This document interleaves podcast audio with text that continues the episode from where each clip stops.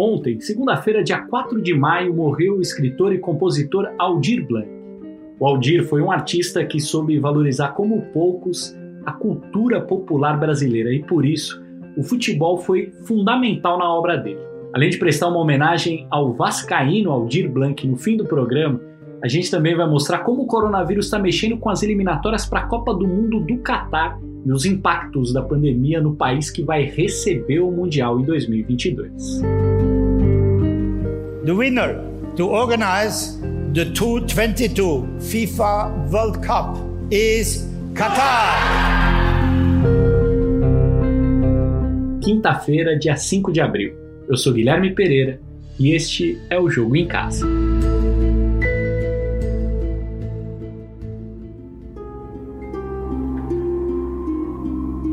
Martim Fernandes e eu estamos na linha nesse momento. Fala aí, Martim, tudo bem? Fala, Gui, um abraço para você, para todo mundo que nos ouve. Bom, Martim, a gente vem falando muito sobre os impactos da crise no futebol, mas principalmente no curto prazo, né? Os estaduais que foram interrompidos, o Campeonato Brasileiro que nem começou, mas e o futebol de seleções, que envolve muito mais países, dinheiro e estrutura? Coronavírus é uma bagunçada no calendário de todo o futebol mundial e a FIFA, claro, está preocupada com o seu principal produto.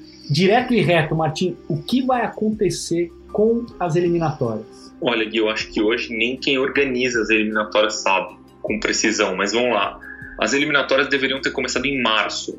Não foi possível, empurraram para setembro. E agora tanto a FIFA quanto a Comebol já conversam sobre um novo adiamento porque já está claro para todo mundo que os efeitos da pandemia vão durar até lá, até o segundo semestre. E eliminatórias demandam muita coisa, a maioria dos convocados joga na Europa, precisam vir até aqui para América do Sul, depois tem muito deslocamento aqui dentro do continente e nada disso está no horizonte. Ninguém imagina ainda quando isso vai ser possível. Mas só adiar de novo os jogos não é uma decisão tão simples, porque se você simplesmente empurrar as rodadas para frente, as eliminatórias vão terminar na metade de 2022, muito em cima do mundial e depois até da data em que ocorreria o sorteio dos grupos da Copa do Mundo. Então imagina isso. As eliminatórias terminarem em cima da hora da Copa do Mundo. Não tem, não tem como terminar assim as eliminatórias. Mas e aí qual que vai ser a, a solução para esse problema?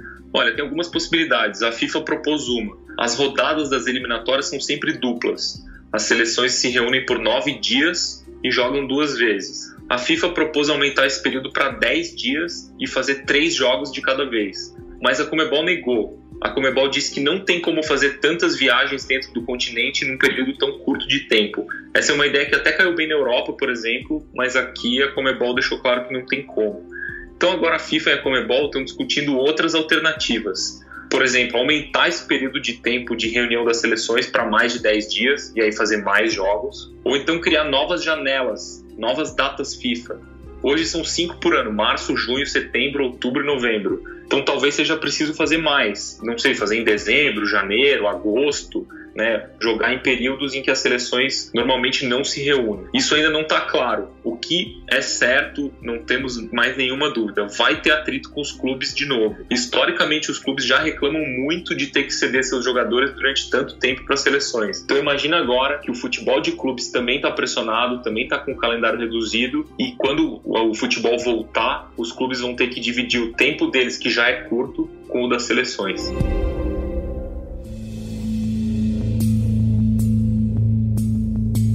A Copa do Mundo está marcada para começar no dia 21 de novembro de 2022 no Catar. Essa vai ser a primeira Copa realizada no Oriente Médio. Ainda falta muito tempo, mas essa pandemia está mexendo com o próximo país a receber o maior evento do futebol mundial, principalmente com a vida dos trabalhadores que estão levantando os estádios e toda a infraestrutura que uma Copa do Mundo precisa ter. Normalmente, um evento dessa magnitude já transforma um país, mas nesse caso a mudança é ainda maior porque o Qatar está criando toda a infraestrutura praticamente do zero. Para se ter uma ideia, uma cidade inteira, Lusail, foi planejada e está sendo construída para receber o estádio que vai abrigar a abertura e a grande final do Mundial. Essa obra, no momento, é uma das maiores obras em andamento no mundo. O Thiago Crespo, repórter de esportes da Globo, foi para o Catar em novembro do ano passado, convidado pelo comitê organizador para acompanhar o que estava sendo feito por lá. Vamos escutar do próprio Thiago o que ele viu de Copa do Mundo nessa visita ao Catar. Fala Crespo, e aí, tudo bem? Fala Gui, tudo bem? Obrigado pelo convite em participar do podcast aí. É, de fato, tive no Catar em novembro do ano passado, eu e Jorge Natan, repórter, também produtor do Globoesporte.com, do Grupo Globo de forma geral, e a gente passou ali seis, sete dias mais ou menos, acompanhando a evolução das obras, né? A construção de estádios, a construção de cidades até, e o desenvolvimento de algumas tecnologias bastante inovadoras que o comitê organizador está propondo para essa edição da Copa do Mundo em, em 2022. É curioso perceber porque, assim, a gente sabe que na cultura árabe já está enraizada a questão da, da hospitalidade, né? Eu sou descendente de libaneses e eu cresci envolto nesse mundo, mas existe claramente ali também uma necessidade do Catar se provar como capaz, se provar como um grande anfitrião, né? Um país pequeno, um país que pela primeira vez, enfim, o Oriente Médio pela primeira vez recebendo aí uma Copa do Mundo, então a gente percebe esse senso de, de responsabilidade, essa necessidade deles em entregar uma Copa do Mundo que de fato encante os olhos do, do, do planeta, assim. Existe uma quase megalomania, inclusive. Um exemplo claro disso, a gente produziu uma série especial de reportagens para o esporte espetacular na televisão e também para o Globoesporte.com nas plataformas digitais.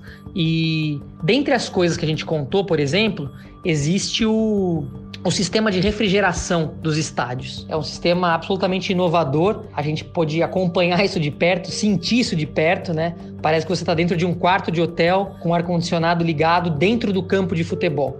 Tudo isso para minimizar o calor. Mas aí entra essa questão também da megalomania. Não é uma necessidade para a Copa do Mundo, porque ou uma necessidade urgente para a Copa do Mundo. A Copa vai acontecer no fim do ano, a época em que eu estive lá, inclusive, e as temperaturas são bastante amenas. Elas não passam de 26, 27 graus, 28 no máximo. Então, não é um calor tão absurdo a ponto de precisarem do ar-condicionado. Mas, como a questão do calor mudou, inclusive, o calendário da Copa, eles querem colocar isso aí. Claro que vai ficar como um legado para o país, mas ao mesmo tempo também de alguma forma eles querem provar que eles podem, é um país muito rico, né? Especialmente por causa do gás natural, do petróleo, e que se permite inclusive construir uma cidade inteira do zero. É o caso de Luzeio, que é a cidade que vai abrigar a final da Copa do Mundo, inclusive, uma cidade que era deserto até muito pouco tempo atrás e agora está sendo construída com prédios suntuosos, enfim. O que a gente percebe é um país em busca, em construção, não só para uma Copa do Mundo, mas um país construindo a própria identidade. É isso que a gente percebe claramente nas ruas e, no, e na preocupação deles também em agradar e encantar de alguma forma o mundo inteiro. O primeiro caso de coronavírus no Catar foi registrado em 29 de fevereiro. No dia 13 de março, o governo decretou a quarentena e desde então já são 65 dias de isolamento social. Comércio, escolas, fronteiras, está tudo fechado. Nós conversamos com um casal de brasileiros que mora em Doha para saber como está a vida por lá. O Wagner, que vocês vão conhecer agora, é militar temporário das Forças Armadas do Catar ele dá aula de defesa pessoal para os militares do país. Nesse momento comigo na linha estão o Wagner Nunes e a Rafaela Bosato, que moram no Catar há três anos. Os dois têm dois filhos, uma menina de seis anos e um menino de 14 anos. Muito obrigado por me receber, gente, aí no Catar. Antes de mais nada, eu queria te perguntar, Wagner, como você foi parar no exército do Catar? É, eu sou faixa preta, né? treino jiu-jitsu desde 1995, tá? tenho vários títulos nacionais, internacionais. Tá? Fui indicado pela minha equipe da seleção que ia ter para integrar o projeto de defesa pessoal aqui no Catar. Os comandantes aí do projeto foram até o Brasil fazer a entrevista face to face e eu fui um dos, dos selecionados para compor a equipe que está hoje trabalhando aqui com o Exército do Catar. Eu queria saber de vocês como está a vida aí no Catar, país que vai receber a próxima Copa do Mundo durante essa pandemia. É, então, a gente está passando por um processo de isolamento. Né? Eu posso dizer que, nem digo parcial, para a gente está sendo total, porque a gente está em casa direto. As medidas adotadas pelo Catar é, têm sido muito efetivas, né? Claro que existe um número de casos é, que hoje está em torno de, se não me engano, 16 mil. O índice de, de óbitos é Baixo. Em relação aos outros países é baixo. A gente teve aqui 12 perdas até agora, é o que informa o Ministério da Saúde aqui.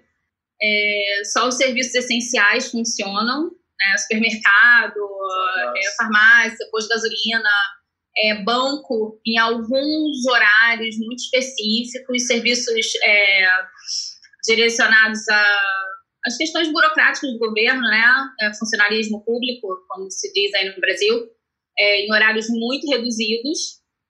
Só é permitido duas pessoas é, no carro.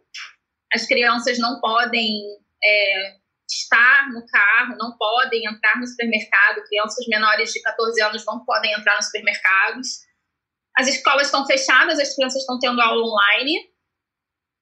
É, e na rua a gente percebe assim é, um sistema muito forte de como eu vou te dizer assim de, de, de avaliação deles mesmo em função do, de quem cumpre e quem não cumpre, né?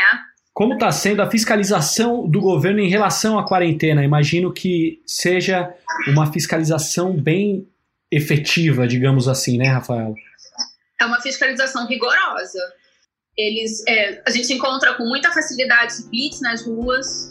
Eles realmente param os carros para ver se você está de máscara. Se não tiver, eles dão. Os policiais estão na rua, eles entregam máscara. É, eles fazem a indicação. Você está indo para onde? Você vai fazer o quê? Então volta para casa. É, eles colocaram uns robôs nas ruas em, em, e drones. Em, e drones. Esses robôs, eles é, fazem identificação facial. E a partir daí, quem estiver nos locais que não estão acessíveis ao público, porque tá, realmente os espaços públicos estão fechados, os parques públicos, está tudo fechado. E se as pessoas teimarem ou estiverem nesses lugares, praia, parques, alguma coisa assim, quem burlar a quarentena e for até os locais que estão sendo proibidos o acesso, esses robôs fazem a identificação facial, é automaticamente lançado para a base do governo, a polícia é acionada e é preso. É, as multas estão é, em torno de 200 mil reais. Isso convertido em reais dá alguma coisa aproximada a 293 mil reais. Ou seja, uma multa de quase 300 mil reais trazendo é. para nossa cotação, além da possibilidade de prisão. Já aconteceu? Vocês não, já não conheceram? É a possibilidade de prisão, é a prisão. Não. Vai preso. Vai preso. Vai preso, tem que pagar a multa e ainda assim é processado na corte. Quase 80% da população do Catar é formada por imigrantes como o Wagner e a Rafaela. São mais de 2 milhões de pessoas. Só que a grande maioria veio de países como Índia, Paquistão, Bangladesh, Nepal para trabalhar nas obras de infraestrutura que estão sendo erguidas no país por conta da Copa do Mundo. E as condições de vida e de trabalho que essas pessoas enfrentam já foram denunciadas por jornalistas e grupos de direitos humanos. accuse Qatar of not doing enough. Besides squalid living conditions, which are still endured by thousands, its controversial kafala visa system, which has been described as modern slavery, needs to be abolished. Até o dia 28 de abril, o Qatar tinha registrado 12.156 casos da Covid-19. Do total desses casos, 95% são imigrantes. Só os indianos representam 32% dos contaminados. Como Wagner e a Rafaela contaram, as regras de quarentena são rígidas, pelo menos para quem leva uma vida digna, normal. As obras nos estádios foram interrompidas, mas outras de infraestrutura não. O contingente diminuiu, né? mas é, eu acho que dividiram em vários turnos. É, eles reduziram Entendeu? em turnos. Reduziram o número de pessoas, mas aumentaram em turnos. Mas as obras então, não pararam. As obras não pararam. O diesel aí continua das obras. São obras de infraestrutura, né, na sua maioria. São obras de infraestrutura, isso. Infraestrutura viária, é, construção civil. É, fazendo hotéis, prédios. Faz tempo que o governo do Catar tenta esconder esse tipo de problema, controlando a imprensa para não ser ainda mais criticado ou até mesmo acusado de trabalho escravo nas obras da Copa do Mundo. Vamos voltar com o repórter Thiago Crespo, que vai contar o que ele percebeu nesse sentido durante a viagem que fez para o Catar no fim do ano passado, a convite dos organizadores da Copa.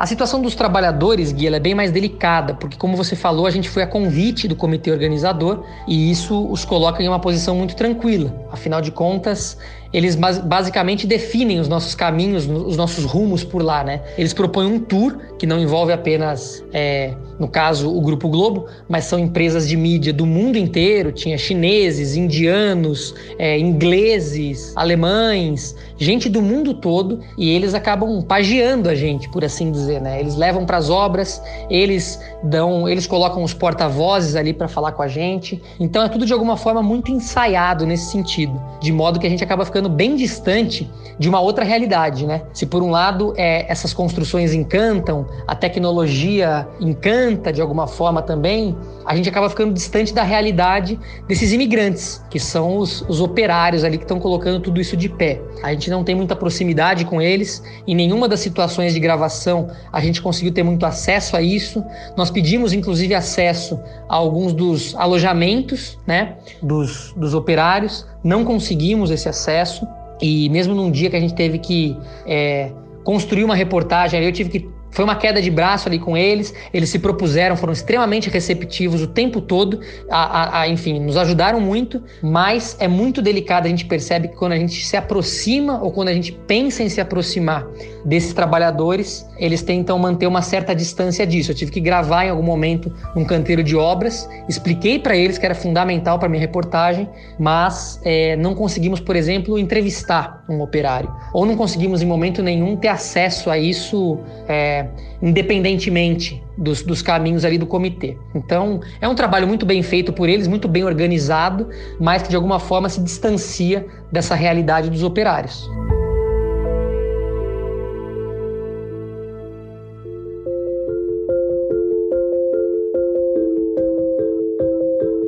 Ontem o Brasil perdeu o compositor e escritor Aldir Blanc. Na sua obra, o Aldir retratou a cultura popular brasileira. Ele era apaixonado pelo Vasco da Gama e por futebol. O Jogo em Casa vai prestar agora uma homenagem a esse gênio que ontem, segunda-feira, dia 4 de maio, perdeu a vida por causa da Covid-19.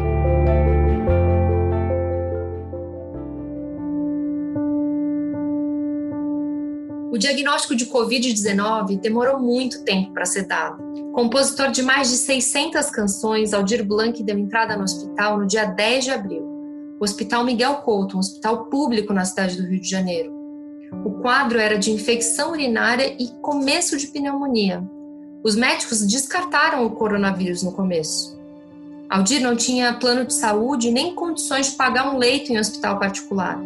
A família publicou nas redes sociais um pedido de ajuda, uma tentativa de fazer uma vaquinha para ajudá-lo.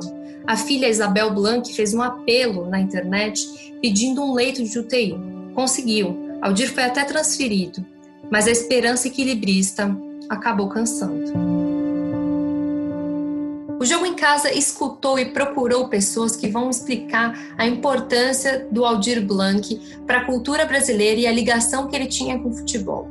Vamos começar pelo jornalista e crítico musical Arthur da Pieve, ele que é comentarista da Globo News, escreve no jornal o Globo e está sempre nas mesas né, do Sport TV, do Redação Sport TV. Uma das pessoas para falar da ligação do Aldir Blanc com o futebol. O Aldir Blanc era um profundo observador da vida no subúrbio, na Zona Norte, no lado mais popular do Rio de Janeiro e por conta disso o futebol não podia ficar de fora das crônicas, das letras de música. Ele era um vascaíno apaixonado pelo Vasco, absolutamente apaixonado, discutia com vizinhos pela janela quando o Vasco perdia, ganhava. Era desses que se realmente se envolvia nas pilhas, nas discussões. Na obra poética dele, a gente tem várias letras, inclusive, que fazem referência ao futebol. Né? Linha de Passe, que é uma música dele com João Bosch e com Paulo Emílio, Incompatibilidade de Gênios, que também menciona o futebol dele, do João Bosco, e outra que vem logo em seguida, em Galos de Briga, o álbum, que é, é Gol Anulado. É, tem talvez os versos, é difícil selecionar os versos mais belos do Aldir Blanc, mas eu gosto muito desses aqui, ó. Eu aprendi que a alegria de quem está apaixonado é como a falsa euforia de um gol anulado. É, eu acho que isso é tão representativo tanto do futebol quanto das paixões que fala por si só. Né? Ele era um sujeito que acompanhava o futebol loucamente, incentivava esse, esse contato das netas, netos e bisneto com futebol. Aliás, o bisneto dele se chama Danilo, por conta do jogador do Vasco na década de 50, 40. É, ele era muitíssimo ligado a isso, era algo que mexia com ele. Eu me lembro também de crônicas sensacionais, muito engraçadas, que ele escreveu para o Pasquim do jornal O Pasquim, na época da Copa de 2002. Ele fazia uns trocadilhos muito engraçados com o nome dos jogadores turcos que nós enfrentamos duas vezes. E pouca gente sabe, mas ele tem um livrinho, um livro, um livrinho porque é pequeno e é um livro para crianças, é, editado pela Rocco, sobre futebol, que se chama Caixinha de Surpresas. São dois amiguinhos que jogam bola, enfim ele capta bem a ideia daquela pelada suburbana, da rivalidade, da amizade que nasce no jogo de futebol. Então, como outra tantas coisas, as paixões, os desencontros amorosos, é, a dura vida política brasileira, ele foi um observador apaixonado, muito envolvido também com o universo do seu querido Vasco da Gama. É, perde a música popular brasileira, perde a crônica brasileira, perde a torcida do Vasco, perde todo mundo que era amigo dele, perde o futebol brasileiro também. Ontem, o editor do jornal o Globo, Thales Machado, também fez a sua homenagem, fez uma matéria, uma reportagem na qual ele lista né, nove músicas do Aldir Blanc em que o futebol foi personagem. Vamos ouvir o próprio Thales contando um pouquinho. Oi, amigos do Jogo em Casa.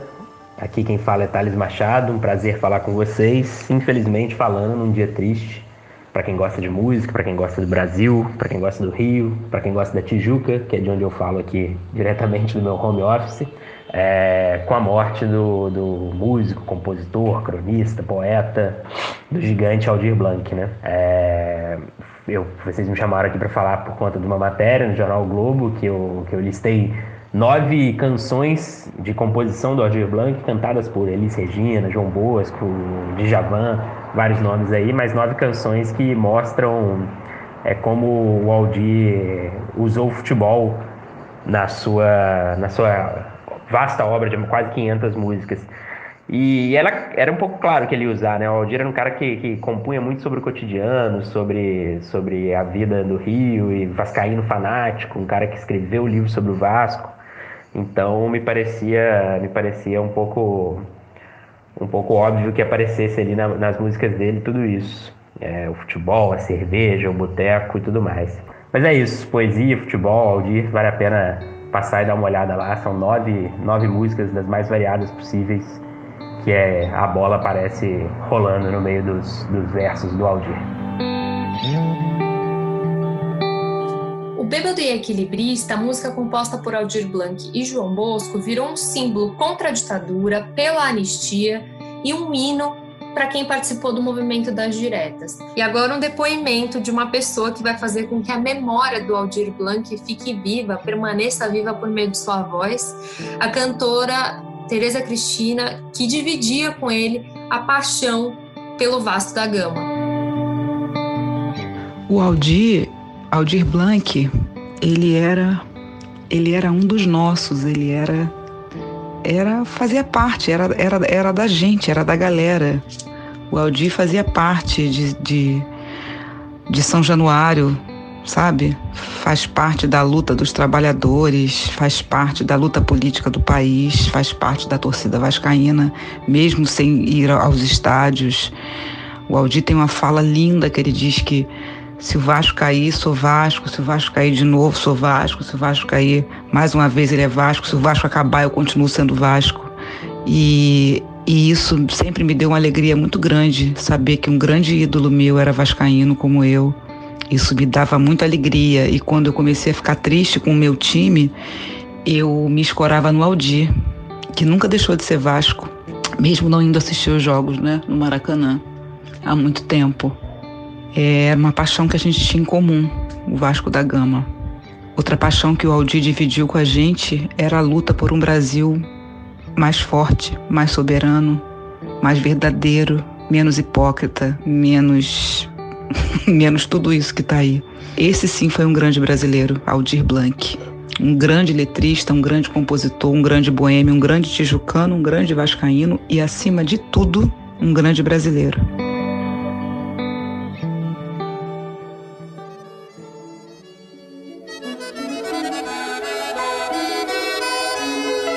E é com a letra mais famosa desse grande brasileiro, como definiu muito bem a Tereza Cristina, que a gente termina o programa de hoje. O Bêbado e a Equilibrista, na voz de Elis Regina. Viva a cultura brasileira, que ela seja eterna na genialidade dessas pessoas.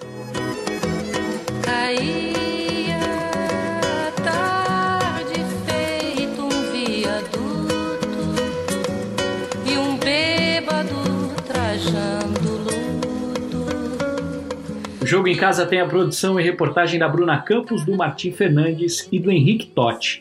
A edição é do Leonardo Bianchi e do Guilherme Daolio, a coordenação do Rafael Barros e a gerência do André Amaral. Lembrando, gente, vocês encontram o Jogo em Casa na Apple Podcasts, no Google, no Pocket Casts, no Spotify e, claro, no globesport.com/podcasts.